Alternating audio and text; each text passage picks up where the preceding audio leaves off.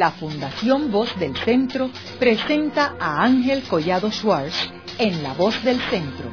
un programa de servicio público que educa sobre la historia, cultura y sociedad de Puerto Rico y el Caribe. Saludos a todos. El programa de hoy está titulado La mujer negra en la literatura puertorriqueña. Y hoy tenemos como nuestra invitada a la doctora Marí Ramos Rosado, quien es catedrática de Español y Literatura en la Facultad de Estudios Generales de la Universidad de Puerto Rico del recinto de Río Piedras. Y es la autora de un libro titulado, igual que este programa, La mujer negra en la literatura puertorriqueña, ya en su tercera edición y publicado por la editorial de la Universidad de Puerto Rico. Eh, Mari, ¿por qué tú escribiste este libro sobre la mujer negra en la literatura puertorriqueña. ¿Qué fue lo que te motivó? Sí, me motivó, primeramente soy mulata, yo soy eh, étnicamente, soy puertorriqueña mulata. Y eh, cuando yo empiezo a investigar, eh, lo investigo en el 76, yo estaba en el departamento de la Facultad de Educación con especialidad en, en la maestría en literatura, pero en español, y en ese momento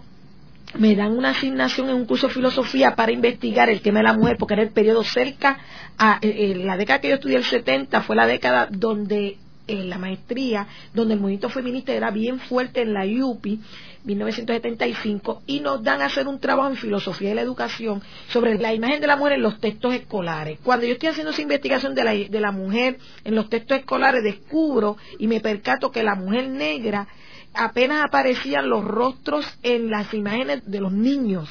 y además las que aparecían aparecían siempre en papeles de sirvienta, esclava y minusvalorizado a mi modo de ver invisibilizado. Entonces, yo me percato de ese estudio, haciendo el estudio de la mujer, la mujer, que descubro que la mujer negra apenas aparecía. Y después, en muchas películas en el cine que yo veía, también siempre veía a la mujer en esos papeles de sirviente, esclava, amante, prostituta, y no en papeles liberadores y protagónicos, sino también en papeles secundarios. En ese entonces, cuando yo entro al, doctorado en el 78, estudios hispánicos, ya yo tenía mi grupo de baile de danza, el grupo de bomba y plena, Calabó. Yo montaba muchos bailes eh, eh, con afirmación de la negritud. Y cuando estoy también investigando en estudios hispánicos, también me percato que la mujer negra seguía en papeles invisibles o secundarios.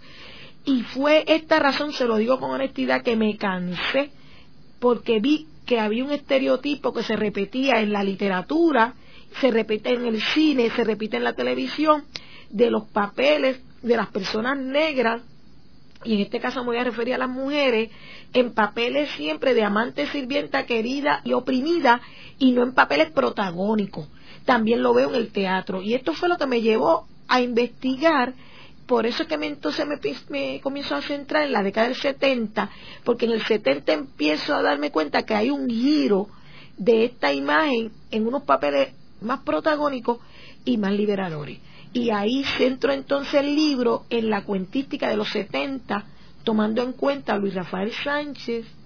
Carmelo Rodríguez Torres, Rosario Ferre y Ana Lidia Vega. ¿Y por qué esos autores? Fíjate, escogí esos autores porque esos autores fue de los... Yo tenía ocho autores, pero como este trabajo es una tesis doctoral,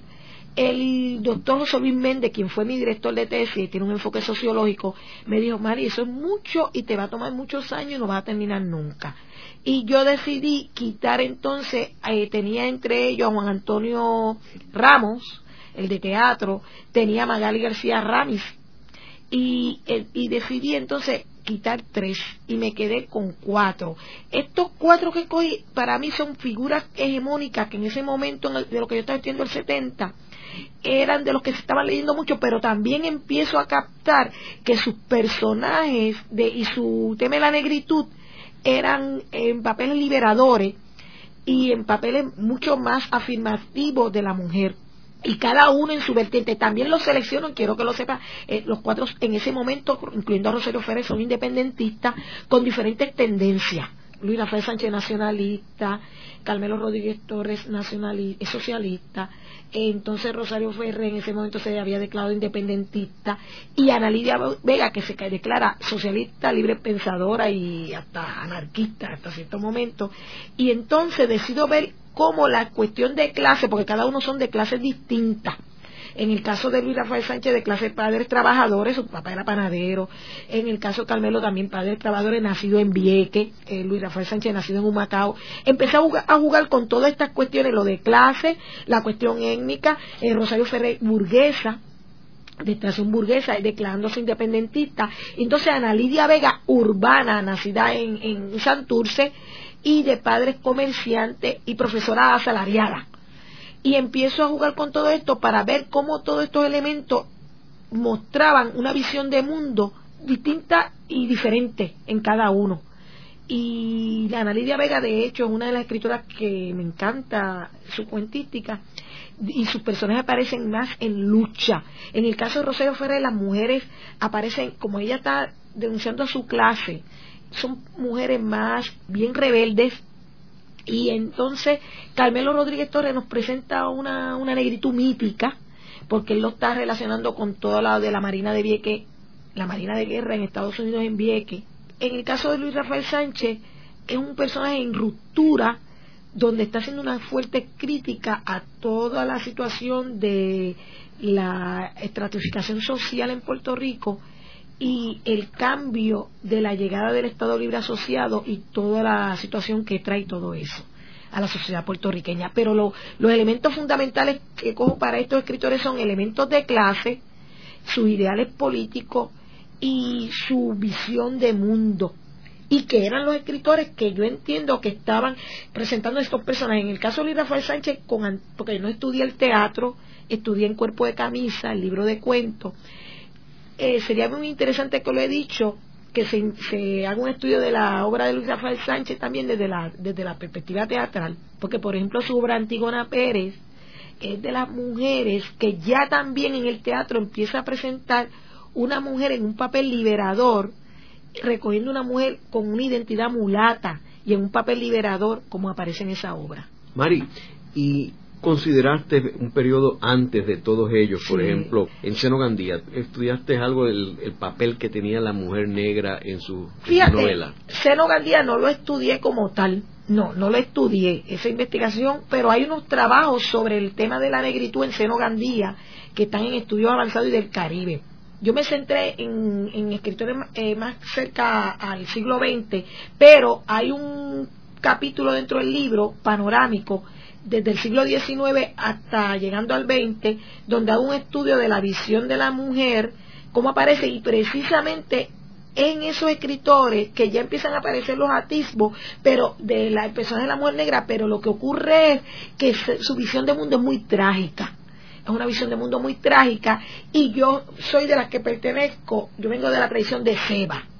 de Luis López Nieves de que yo quería que ya se empiece a ver una visión del mundo más afirmativa y más liberadora en la literatura puertorriqueña, porque yo lo enseño a mis estudiantes este artículo que se llama Los prejuicios raciales heredados de la esclavitud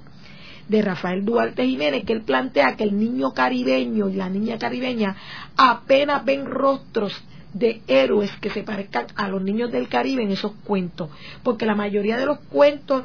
los niños del Caribe son muy occidentales y sus héroes responden a los personajes de Disney, a los personajes de Blancanieves, los tres cerditos, y son todas imágenes muy occidentales y con una visión de unos héroes que no responden a su, a su realidad. Entonces, la razón por la que yo me centro también en estos escritores más contemporáneos, porque ellos empiezan a dar un giro, y en el caso de Luis López Nieves, que lo tengo que felicitar en Seba, ya también lo empieza a hacer en ese cuento donde él empieza, por ejemplo, pues, tiene este personaje Ignacio Martínez, que es un cimarrón que huye de la llegada de los americanos aquí, y no solamente eso, la visión que él da de la historia puertorriqueña es una visión más hace una épica más afirmativa de nuestra realidad nacional. Y yo entiendo que los escritores ya deben hacer unos textos donde los niños y las niñas puertorriqueñas lean cuentos que afirmen, especialmente estos niños negros, que afirmen su identidad y su autoestima. Porque los personajes tan degradados negros y mulatos y siempre en papeles de víctima, yo entiendo que afectan a la autoestima nacional, porque es un personaje que se repite en la literatura y en el cine y en el teatro. ¿Y Enrique Laguerre? Enrique Laguerre también lo estudié y lo menciono dentro del texto, pero no me centré tampoco en él, porque la mujer en Enrique Laguerre aparece, pero no en papeles protagónicos es que yo centré mayormente escritores que tuvieran mujeres en papeles protagónicos. Por eso en el 70 es que se empieza a dar bien fuerte el movimiento, porque da la casualidad que la década del 40 con René Marqué, fíjate que René Marqué en su libro, que recoge los cuentos, no incluyó ni una mujer escritora. Es decir, que el tema del feminismo, que está muy ligado a mi tesis también, pues, y a mi trabajo, pues son temas que empiezan a gestarse fuertemente en la década de los 70. Por ejemplo, un José Luis González, que es un escritor que yo admiro y amo, también su visión es bien trágica. Y la mujer, y tiene mujeres negras, por ejemplo, en el fondo del cañón se menciona a la mamá, pero eh, son personas de silueta. En el caso, tiene balada de otro tiempo, que el tema de la negritud se trata ahí, y la mujer es una íbera que va, va a la ciudad y el tema del mulateo se trata, pero el personaje de la mujer todavía no tiene un papel protagónico. El papel protagónico se empieza a desarrollar fuertemente en los 70 para acá y en papeles liberadores. Eh, por eso estoy mencionando, menciono a Luis López Nieves de los 80, menciono por ejemplo a José Luis Ramos Escobar, por ejemplo, en una obra que tiene Valor y Sacrificio, que él la tiene publicada en una revista punto y coma del Centro de Estudio Avanzado, ahí en esa revista yo vi la obra, yo también le doy un loa a él porque el personaje de la mujer negra ahí aparece en un papel liberador en esa, en esa obra. De los escritores más recientes puedo mencionar también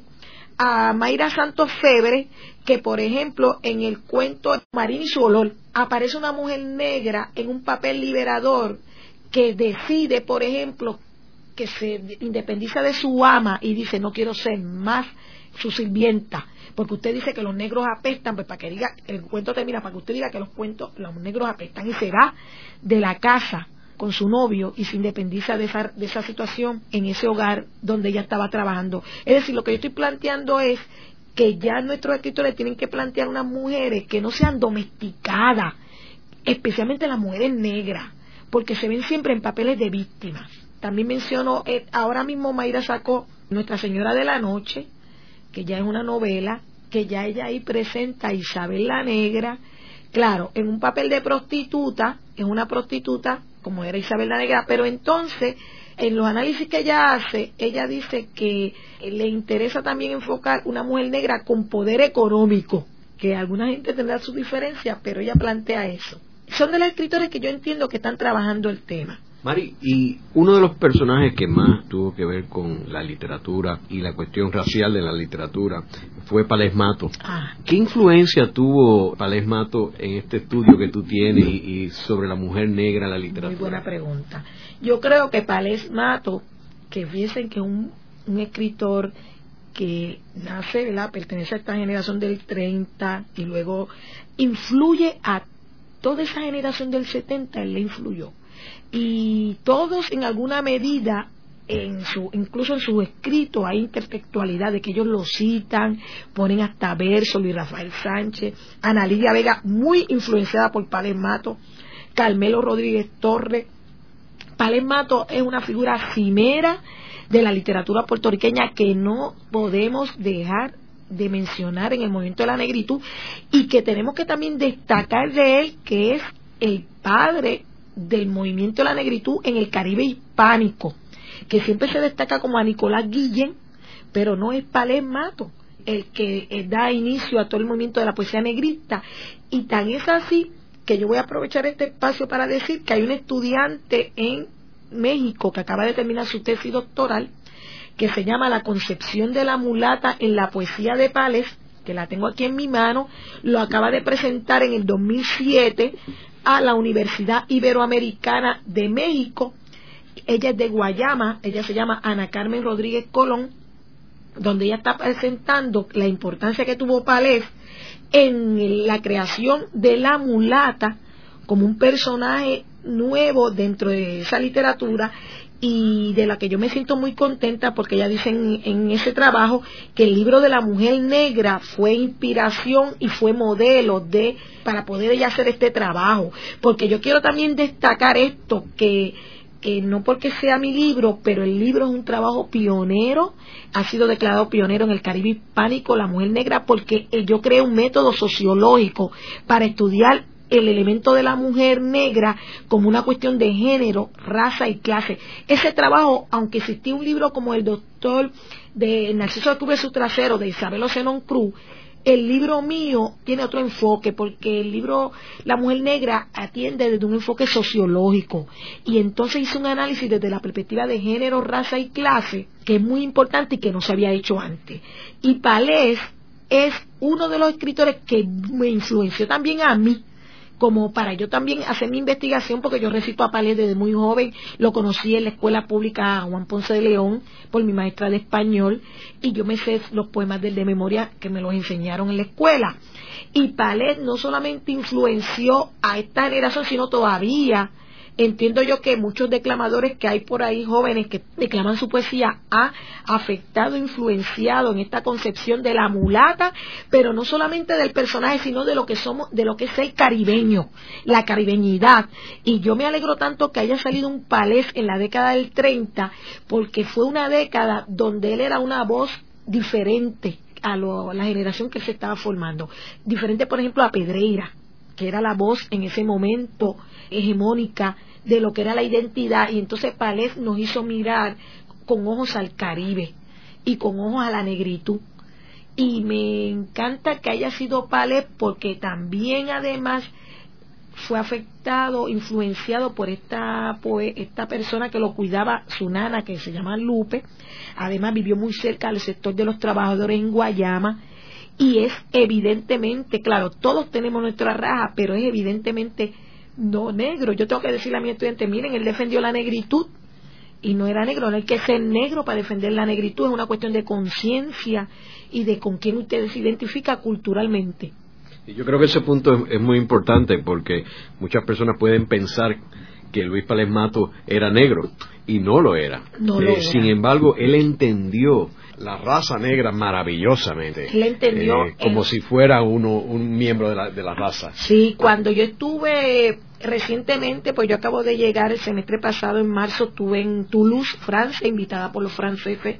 para ofrecer un curso sobre la mujer negra en la literatura puertorriqueña a nivel graduado en Le esta universidad donde dio clase José Luis González, el primer puertorriqueño que da clase allí, que él nació en Santo Domingo, pero él se siente puertorriqueño yo quiero que ustedes sepan que yo me sentí tan contenta porque yo llevé una película, eh, la del poeta que se llama Edwin Reyes, el poeta Edwin Reyes, eh, a Dombe, y llevé reseña de una vida útil de Palés, donde él narra toda la vida de Palés, y los estudiantes, como yo enseñé a Palés en ese curso, ellos dicen, ay, creíamos que era negro. Y no, Palés no era negro, porque ahí en la película el papel lo hace Julio Torres Soto y que se parece bastante a Palés. Y digo, no, Palés no era negro. Palés defendió la negritud porque por unas cuestiones de, conciencia y de su lectura y de que fue la voz de ese momento diferente en, en la década del 30. Yo quiero mencionarle a nuestros radioescuchas que tenemos un programa que hicimos sobre Luis Pález Matos eh, con la doctora Mercedes López Baralt y es un programa que está disponible en el portal de La Voz del Centro y Pález Mato es un gigante, es un gigante que trascendió las fronteras de Puerto Rico, porque a veces alguien, algunas personas lo ven como un puertorriqueño, pero era algo más que un puertorriqueño, era uno de los grandes escritores y poetas del siglo XX. Es uno de los grandes, y, y usted sabe a quién influenció, porque se me ha olvidado decirlo, influenció también no solamente a los escritores, a los poetas, como por ejemplo, porque Carmelo Rodríguez Torres es cuentista, pero es poeta, pero influenció a Iván Silén Iván Silén tiene los poemas de Filimele que están eh, basados, inspirados en Filimele, en el poema de él. Influyó a Vanessa Dross, que tiene un poema que habla sobre Filimele. Y influyó también a María Rillaga, la poeta, ella tiene un libro que se llama Yo soy Filimele. O sea, que ese poema en particular, y, el poeta completo, su poesía completa, pero e, influyó, Filimele fue un personaje que influenció mucho a los poetas de los 70 y, de los 60. Haremos una breve pausa, pero antes los invitamos a adquirir el libro Voces de la Cultura, con 25 entrevistas transmitidas en La Voz del Centro. Procúrelo en su librería favorita o en nuestro portal.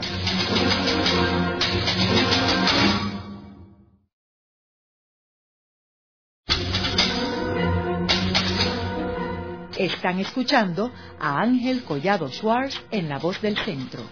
Ahora pueden accesar a toda hora y desde cualquier lugar la colección completa de un centenar de programas transmitidos por La Voz del Centro mediante nuestro portal www.vozdelcentro.org.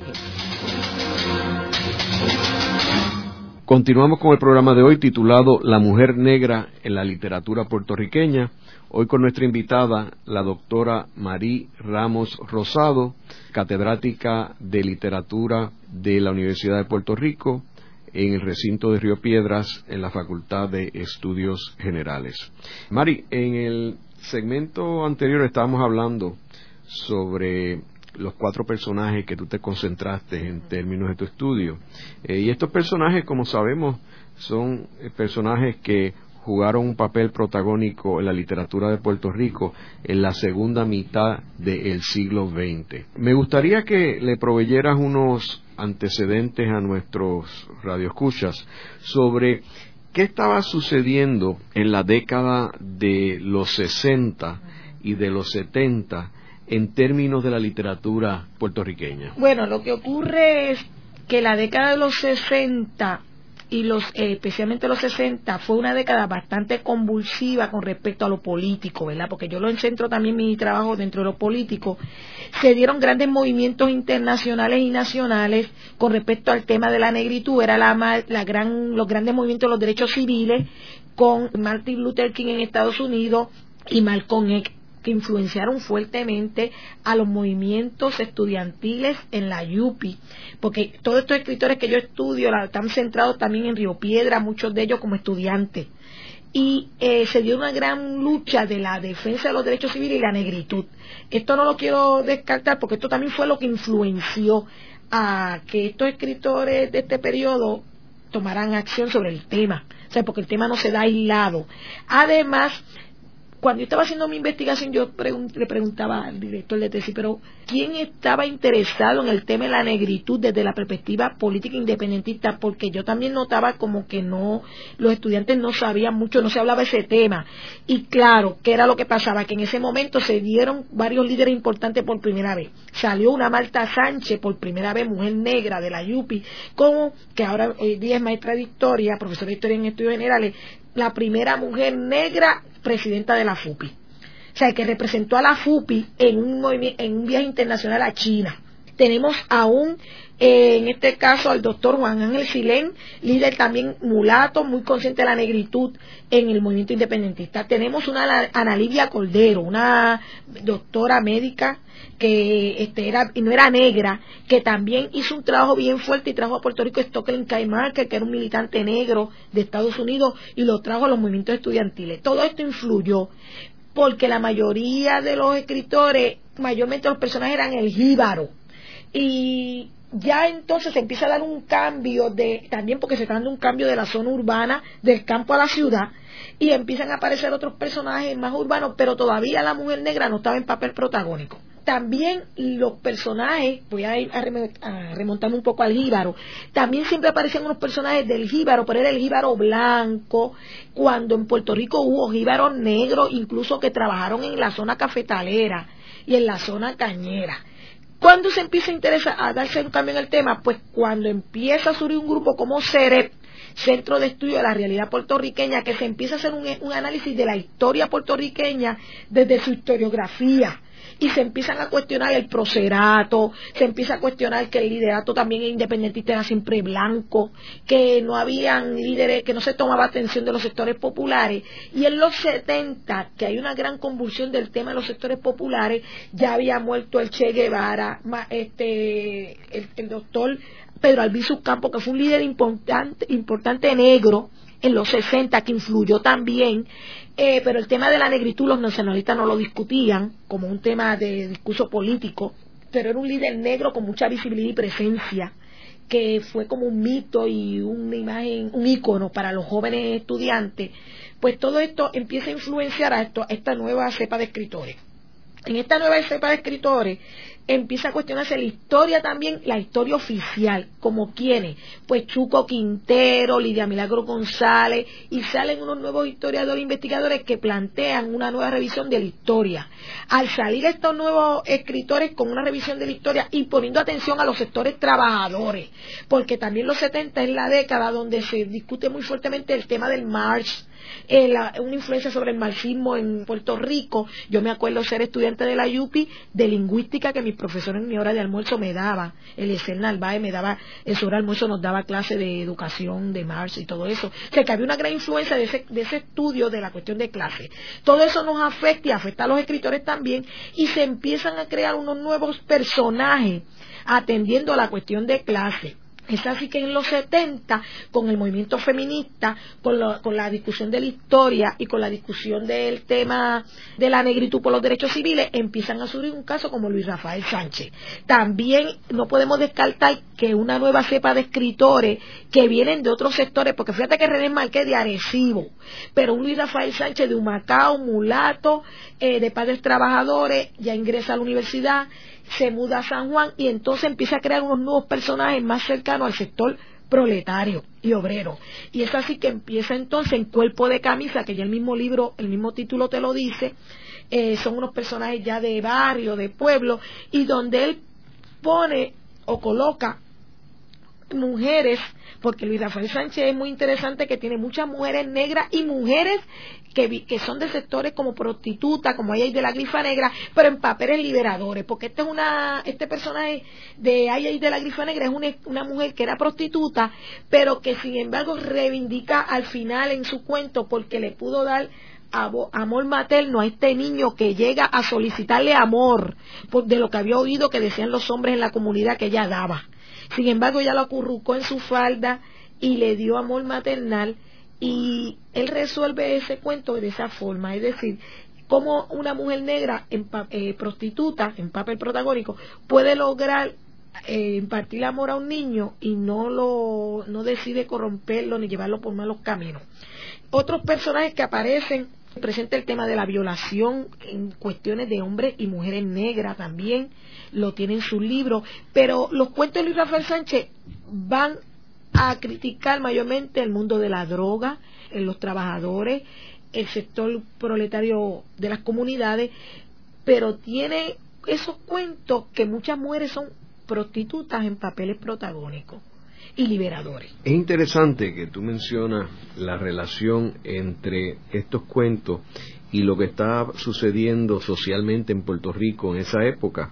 Y yo creo que esto dramatiza eh, algo que hemos discutido en programas anteriores, de eh, la relación tan estrecha que hay entre la literatura y los eventos que están sucediendo en una sociedad en un momento dado. Eh, la literatura es como un espejo de lo que está sucediendo y sucede también en, términos de la historia. La historia a veces uno la tiene mejor contada a través de la literatura que a través de un mismo libro de historia. Eh, lo ves en lo que hablamos de Seno Gandía, o sea, Seno Gandía explica maravillosamente lo que era Puerto Rico en las montañas, en, las costas, en los negocios, con los políticos, con su trabajo literario. Lo mismo la guerra. También lo vemos, por ejemplo, en casos este, como el mismo Alejandro Tapi Rivera, que había la censura en aquel tiempo y él utilizaba la novela como la forma de darle la vuelta a la censura. Y lo de Cofresí, por ejemplo, es un caso interesante. Y todo el tema del espiritismo también que, sigue eh, Tapia y Rivera. Ahora, Luis Rafael Sánchez, que es nuestro, nuestro gran héroe literario del momento,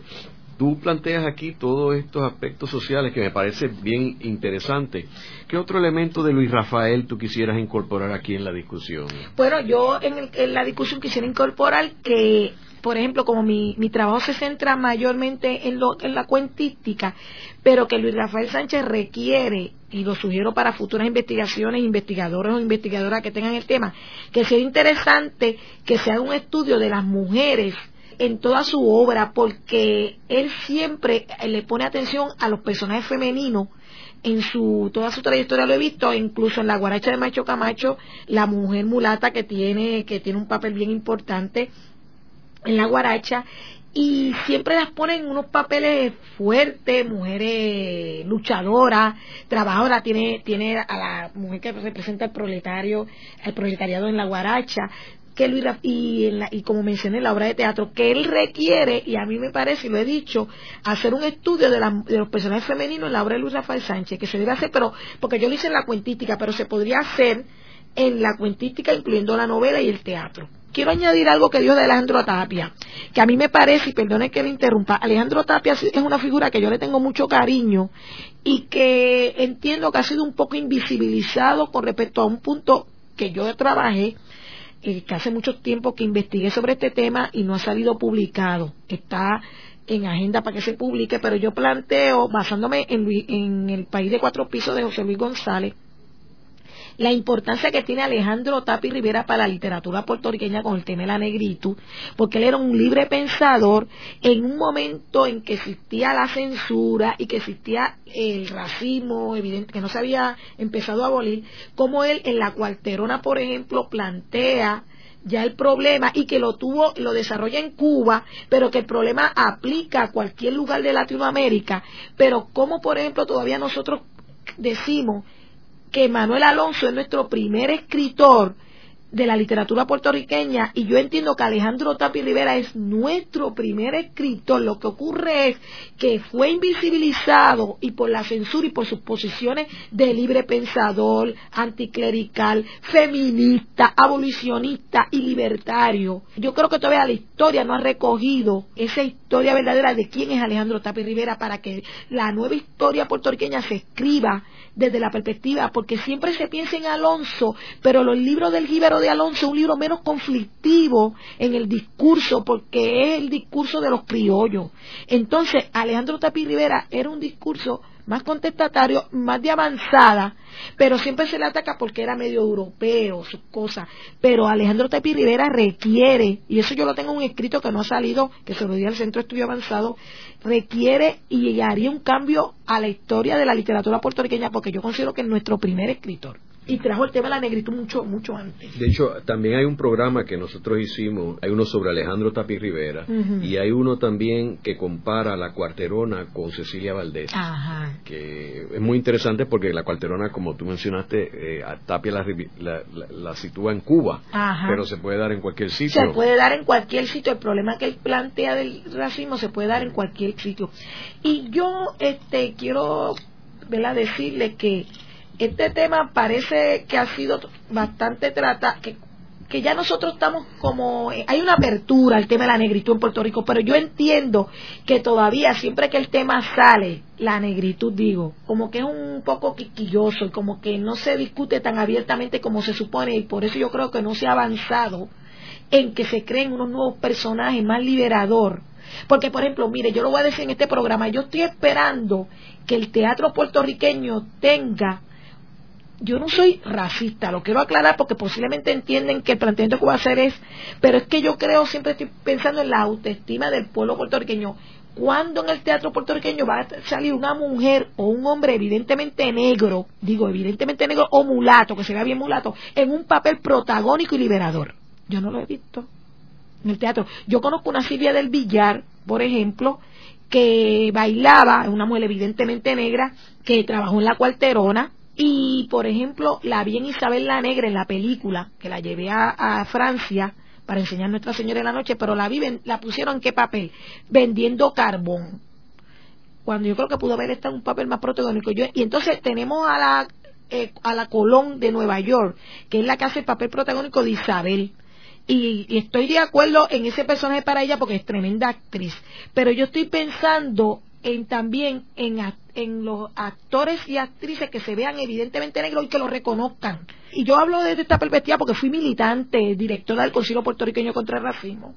y directora de varias organizaciones sobre el tema de la negritud, porque tú puedes ser evidentemente negro y no verte negro. Y la gente no te ve como negro. Entonces, yo estoy hablando de actores y actrices. Ya, por ejemplo, tenemos un LACEN que lo están poniendo en papeles protagónicos puertorriqueños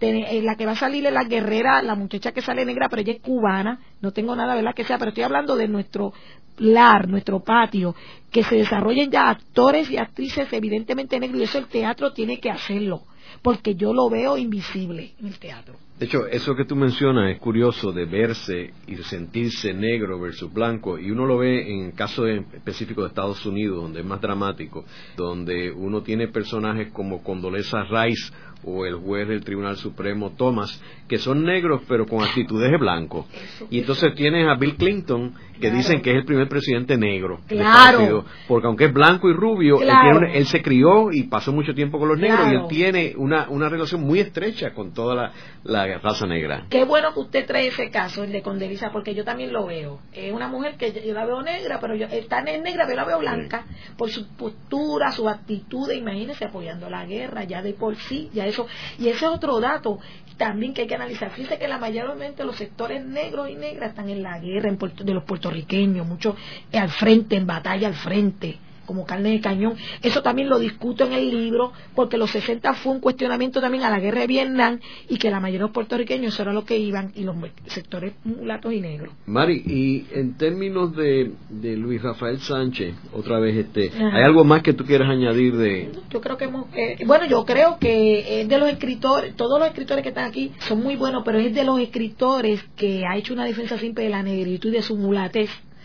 en su discurso hablado y todo que no podemos eh, pasarles inadvertido. Y en términos de Carmelo Rodríguez Torres. Carmelo Rodríguez Torres, yo estudié de él cinco cuentos negros. También es un escritor que ha hecho gran defensa de su negritud, pero la negritud de Carmelo él la asocia siempre a lo de Vieque. Él, él establece una relación bien cerca entre sus cinco cuentos negros y la situación de la Marina de Estados Unidos en Vieque. Carmelo Rodríguez Torres, en su cuento, el negro que él presenta en esos cuentos, es una, la negra especialmente una negritud mítica, de buscando hacia las raíces, hacia África, hacia nuestras raíces negras, pero también en su cuento él plantea el conflicto mayormente que tiene el sector negro y, e intelectual con su negritud y mudándose a vivir en los sectores urbanos de las urbanizaciones y el conflicto que le trajo, incluso lo, este, lo pone como en ficción, pero hay un elemento real de lo que sufre un intelectual negro entrando a los sectores urbanizados e intelectuales comunales. Eso es mayormente lo que él trabaja y la cuestión de vie que claro está en su personaje. Él, por ejemplo, cuando leyó mi análisis del libro de cinco cuentos negros, él dice que es uno de los mejores análisis que él ha leído del, libro. Y el libro, una pena que fue publicado por el Instituto de Cultura Puertorriqueña y está agotado. Son cinco, pero son cuentos que están hilados uno con otro y que huelan cierta relación. Y él se transporta desde Vieque hasta los negros haitianos y la cuestión de Haití con todo lo que pasó de la, de la negritud haitiana. Es decir, que sus cuentos son unos cuentos que trascienden, y son cuentos más caribeños, con el tema caribeñista y la negritud. Luego de una breve pausa, regresamos con Ángel Collado Schwartz en La Voz del Centro.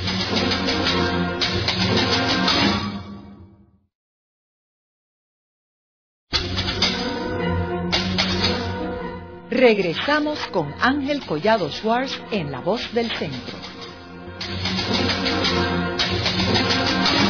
Continuamos con el programa de hoy titulado La mujer negra en la literatura puertorriqueña. Hoy con nuestra invitada, la doctora Marí Ramos Rosado, catedrática de literatura de la Universidad de Puerto Rico,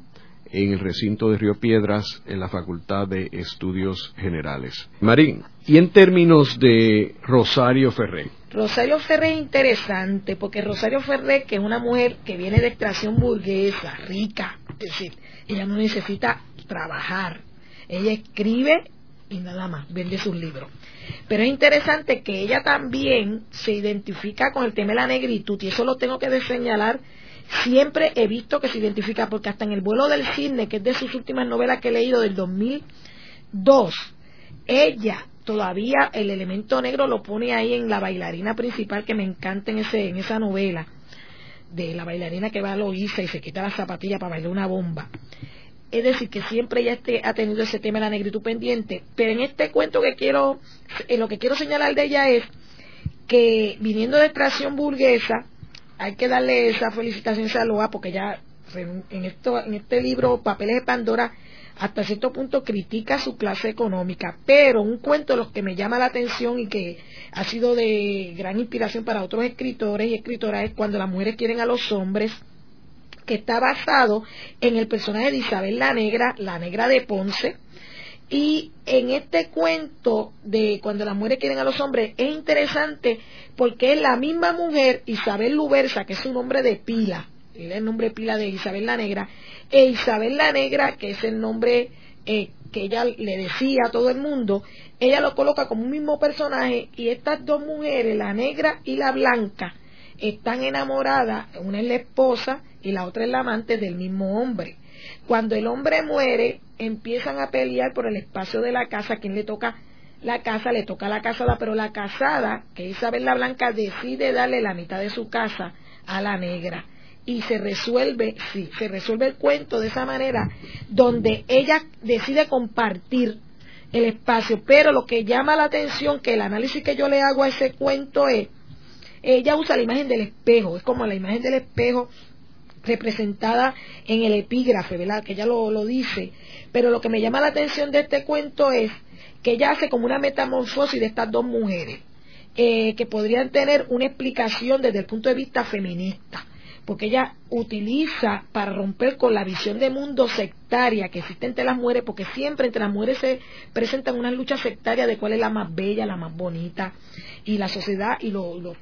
y la televisión y todo la sociedad promueve esto en la mujer. Pues ella trata de unir, sin embargo, estas dos mujeres. Eh, pero, pero el hombre aparece siempre como el centro, el que impone la sociedad patriarcal, y el que tiene el poder económico. Entonces, pero lo que me llama la atención del cuento es que el hombre va a ser el explotador y el machista, pero lo que yo no le hago crítica al cuento es que en el fondo ella pone a la mujer en un papel protagónico, pero el discurso que impera es el de la clase dominante, la Isabel corrupta, la prostituta, y yo estoy planteando que eh, este, el que se ponga una mujer negra en papel protagónico está bien que sea negra, pero no podemos seguir estereotipando el personaje en, ese papel porque las mujeres negras no son no pueden seguir siendo vistas como las amantes y las prostitutas. Lo que quiero decir es que siendo ella feminista, pues ella fue líder del movimiento feminista en los 70, ella trató de, de igualar a las dos mujeres, pero lo que ella no pierde de vista es que las luchas de clase en, en, los países coloniales como Puerto Rico es mucho más fuerte que la cuestión de género, porque todavía, y eso lo traigo como una crítica, porque yo lo he dicho en, yo lo he dicho en mis, en mis artículos de investigación, en un libro que, que, soy partícipe de contrapunto de género y raza, que las feministas todavía tienen que poner atención a la cuestión de las mujeres negras en el movimiento, porque una cosa es el movimiento de las mujeres negras todavía en su liderato, las caras son muy blancas y su discurso es muy blanco. Y los sectores de mujeres proletarias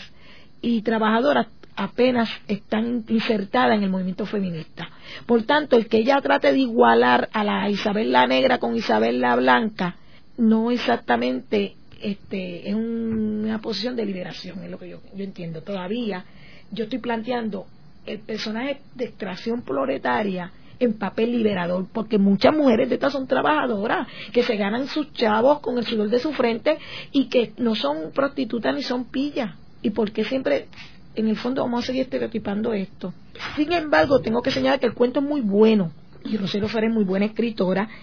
y ese cuento, que ya fue de las primeras que trabaja la mujer de Isabel la Negra en ese, en ese cuento, como el cuento se llama Cuando las mujeres quieren a los hombres, inspiró también porque este cuento ya lo trató de escribir junto con Manuel Ramos Otero para hacerlo como un cuento a dos manos. Pero ella vivía en, él vivía en Nueva York y ella vivía en Puerto Rico y no se pudo dar. Lo que entonces resultó que Manuel Ramos Otero escribió el de él, que se llama La última plena que bailó Lubersa, que también es un cuento basado en eso, y ella escribió Cuando las mujeres quieren a los hombres. Y más adelante, ahora en el 2006, eh, Mayra Santo acaba de sacar la novela Nuestra Señora de la Noche, que Mayra ha dicho en entrevista que quien la inspiró más o quien le porque ella era es muy lectora y muy admiradora de Manuel Ramos Otero es el que el personaje que la, el escritor que le influye para su novela. Y también tenemos que destacar que la película Isabel la Negra, que se encuentra en el archivo de cine nacional del Ateneo puertorriqueño, donde Miriam Colón es la protagonista, también está inspirada, es decir, que este personaje de Ponce, eso es lo interesante siempre, ¿verdad? De, también de unos personajes históricos, han sido hasta cierto punto ya mitificados, eh, hasta cierto punto dentro de estos, estos textos. Y Mayra Santos Febre, que yo recomiendo que lean la novela, eh, hace una, un trabajo muy bueno y donde está ya bregando con Isabel también, pero mezclando, esta es una Isabel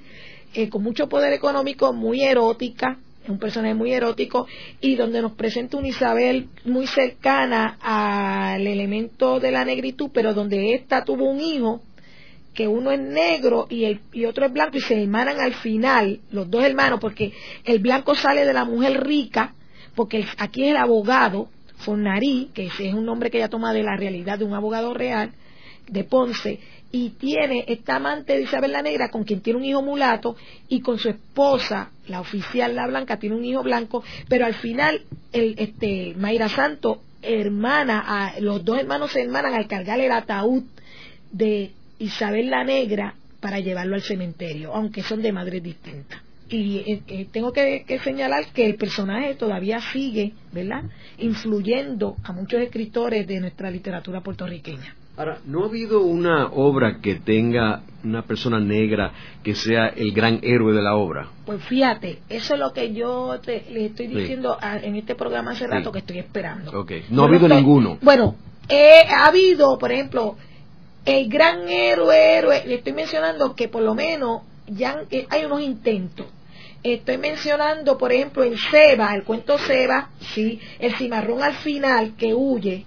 y que se esconde por, por todos los años en que, lo encuentran. Ya Luis López Nieves empieza a dar, pero todavía yo entiendo, y el mismo José Antonio, eh, José Luis Ramos Escobar con la obra Valor y Sacrificio, aparece una mujer negra, pero está muy, todavía muy simbólica pero todavía yo no he visto en este momento de un gran héroe o heroína negro en la literatura puertorriqueña. Y fíjate que tenemos personajes, porque ahora mismo Zapatero, el zapatero Miguel Enrique, que fue un zapatero y negro, y muy conocido por toda su historia. Y Juan Garrido también. También Juan Garrido. Se podría, y tenemos, tenemos una Juana Colón, que es mulata, que fue la organizadora de la despalilladora de tabaco. Tenemos muchísimos personajes y mujeres negras. Eso es lo que dice precisamente este artículo, los prejuicios raciales de la negritud. ¿Por qué no podemos tomar de esos personajes históricos y, y ponerles unos papeles liberadores y protagónicos? Para crear esto, un Adolfina Villanueva que luchó hasta el final para defender su espacio y su casa en Loíza. Luego de una breve pausa, regresamos con Ángel Collado Schwartz en La Voz del Centro.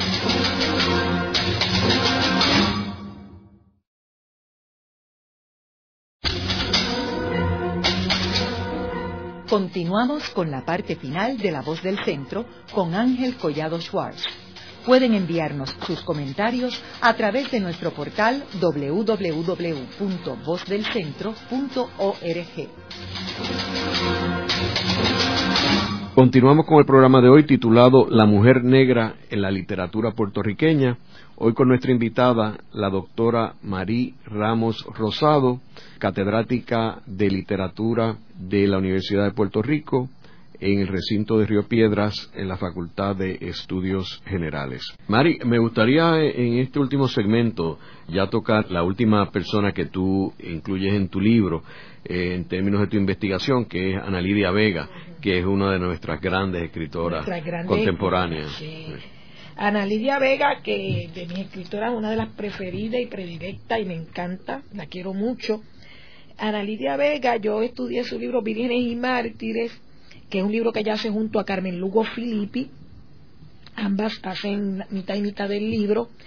Y Ana Lidia, una cosa interesante es que sus mujeres y sus hombres aparecen en lucha. Son mujeres en lucha, en lucha de la lucha de clase, en lucha. No las pone totalmente ni en papel liberador ni tampoco aplastada, sino en lucha. Es un libro muy feminista, por eso fíjense que Vírgenes y Mártires, desde la portada aparece una, mujer con una corona de espina y un velo blanco, como diciendo, el, el mensaje que te dice que las mujeres que van al matrimonio o virgen o mártir, o sea, porque tienen que luchar y ahora con el tema de la violencia doméstica mucho más. Pero en este libro me llama la atención algunos de los personajes que ella tiene, como en el cuento de Mamayona, y eh, ahí viene Mamayona, que es un personaje folclórico donde reparte dulce y qué sé yo, pero el de Puerto Príncipe abajo es un cuento que atañe muy caribeñista y trata de esta puertorriqueña que va a Santo Domingo en una excursión, es una mujer mulata y es maestra de escuela. Va a Haití y allá en Haití está con esta excursión y cuando está paseando por la comunidad de Haití, en Puerto Príncipe abajo, porque fíjese que eh, la capital es Puerto Príncipe, ella está caminando y eh, la camisa le falta un botón y una niña que está vendiendo botones con su papá eh, le sale a vender el botón que le hace falta en 5 dólares y ella, dice, no, no lo quiero. Estoy entrando, ¿verdad? Estoy entrando bien rápidamente, resumiendo muy rápidamente todo, pero es mucho más largo. Y la cuestión es que la niña le vende el botón en 5 dólares y ella dice, no, no lo quiero. Y la niña se le queda mirando así a la protagonista, a la maestra, y le regala el botón. Entonces ella se queda como sorprendida, pero se fue para su habitación y la cuestión es que ella se pasaba con una cámara como retratando, porque el cuento está como, eh, ella lo divide en diapositivas, usa la técnica de las diapositivas. Ella se pasa retratando toda la miseria haitiana y retratando aquí, retratando allá. Y la cuestión es que cuando el, final que le da Ana Lidia Vega este cuento es que la mujer, cuando se monta en el avión, le dice al marido y a la, gente que andaba, no, no, no, vamos como, vámonos de aquí porque España es preciosa. Ana Lidia tiende a usar mucho la ironía y la crítica. Es como planteando que esta mujer que ha sido colonizada en el, por el pueblo puertorriqueño porque representa a la maestra y es puertorriqueña en el cuento, prefiere irse a España porque España le parece preciosa y rechazar el estar en Haití que está más cerca del Caribe y no seguir viendo la miseria haitiana. Eh, es un personaje, un, eh, Analia lo pone como conflictivo para demostrarnos de cómo las mujeres que crea la sociedad colonial, porque ella dice en el cuento que prefiere, en vez de ver, ay, yo si yo lo sé, me voy para Plaza Las Américas. O sea, la pone a hablar y a pensar en voz alta como eh, la mujer prefiere que en vez de haber estado en Haití, mejor no hubiese ido para Plaza Las Américas. O sea, es una mujer colonizada, muy pendiente a su imagen, que no quiere conocer el Caribe, que prefiere estar un día en Plaza Las Américas o irse para España porque es preciosa. Y en el fondo el cuento lo que plantea es la visión de esta mujer negra es negra, pero con sus conflictos coloniales de blanqueamiento y de no identificarse con el pueblo haitiano. Ana Lidia Vega tiende a, en, sus cuentos, la mayoría de sus personajes están en, en, este, en esta lucha constante de género, raza y clase. Pero yo quiero traer en este programa que recuerdo el año pasado o en el 2006 que se me invitó a la escuela superior, que, de cuyo nombre no quiero acordarme, pero una escuela bien importante en Ponce, para que diera una conferencia sobre la mujer negra. Y yo me quedé anonadada, me quedé estupefacta de ver estudiantes de escuela superior en aquel salón, que dicho sea de paso, el salón que me llevaron, el salón del ROTC, en la Escuela Superior de Ponce para que diera la conferencia, yo estaba ayudando a la clase con los militares y todo, y los niños y las niñas, cuando yo empiezo a hablar, primero no sabían quién era Arturo Alfonso Chomber, pues yo pensé, pues que estoy muy cerca del siglo XIX, déjame irme acercando más acá, le hablo a Alejandro Tapi Rivera, tampoco sabían de la cuarterona, no la habían leído, dije, pues vamos a saltar al 20, cuando salto al 20 y empiezo a hablar de todos estos escritores, no conocían ni a Ana Lidia Vega, no habían leído a Rosario, no habían leído a Carmelo, ninguno. Pero lo que más me llamó la atención y me dio que se me, me y me quedé estupefacta fue ver que yo dije, ¿y quién es Pedro Albizu Campo? No sabían quién era Pedro Albizu Campo en Ponce, cuando Pedro Albizu Campo es de Ponce. Así que yo eh, eh, lo que quiero, traigo esto como un elemento de la desinformación, de que se tiene que poner atención en las escuelas públicas puertorriqueñas a una educación que eh, forme a un estudiante más integral y con más cercanía a lo nuestro. No tengo nada que aprendan de literatura española y el Quijote, de literatura latinoamericana, pero que atiendan la literatura puertorriqueña, porque la literatura puertorriqueña es hermosa y en tanto en cuanto los estudiantes conozcan quiénes son, se les hace más, más fácil conocer otros países y otras culturas. Pero si no se le habla de la literatura puertorriqueña, pues. Y entonces imagínense la literatura puertorriqueña y la invisibilidad encima del elemento negro en la escuela puertorriqueña. Quiero aprovechar desde este micrófono para darle las gracias al doctor Ricardo Alegría, a la profesora precisamente a eh, Lidia Milagro González, al Departamento de Educación con César Rey cuando me invitaron a dar los talleres tras la huella del negro, que se llamaba así, pero yo le titulé mis conferencias tras la huella del negro y de la negra, para hablar sobre este tema a los maestros del sistema público y mi libro La Mujer Negra fueron comprados, yo creo que como 500 ejemplares para distribuirlo en las escuelas públicas puertorriqueñas. Pero tengo que decir tristemente que llegué a Ponce, a esta escuela superior, donde los estudiantes no sabían ni quién era Pedro Albizu Es curioso que lo que mencionabas en, al principio de este segmento y, del anterior, de que la literatura puertorriqueña no ha tenido eh, una obra que tenga a un negro como el protagonista principal. Eh, sin embargo, cuando uno estudia eh, otro dramaturgo, quizás el principal dramaturgo de todos los tiempos, William Shakespeare. Eh, William Shakespeare pues tiene una obra, Otelo, donde el principal eh, personaje, Otelo, es un personaje negro. Y él era bueno, y de hecho el que era malo era el blanco, que era Iago. Lo que yo quiero decir, ha habido unos intentos, porque tenemos a Luterio de que por ejemplo, que es de nuestros escritores de Guayama, dramaturgo, pero el elemento de no solamente que sea negro, sino o negra en papel liberador porque yo lo, yo lo estoy planteando que debe estar ya en un papel liberador. Y tenemos, imagínate con una figura como Betance, que era mulato, qué mejor personaje para un papel protagónico, un papel liberador. En el programa de hoy hemos discutido el papel de la mujer negra en la literatura puertorriqueña. Eh, hemos visto cómo ha tenido un papel más estereotipado en términos de su participación y no ha tenido un protagonismo que se merece. Y, como hemos mencionado aquí pues este, tenemos unos casos y, quizás el más dramático es Miguel Enríquez que fue el hombre más importante de Puerto Rico en el siglo XVIII muchas gracias Mari. Sí doy las gracias por haber invitado. Esta ha sido una producción como servicio público de la Fundación Voz del Centro.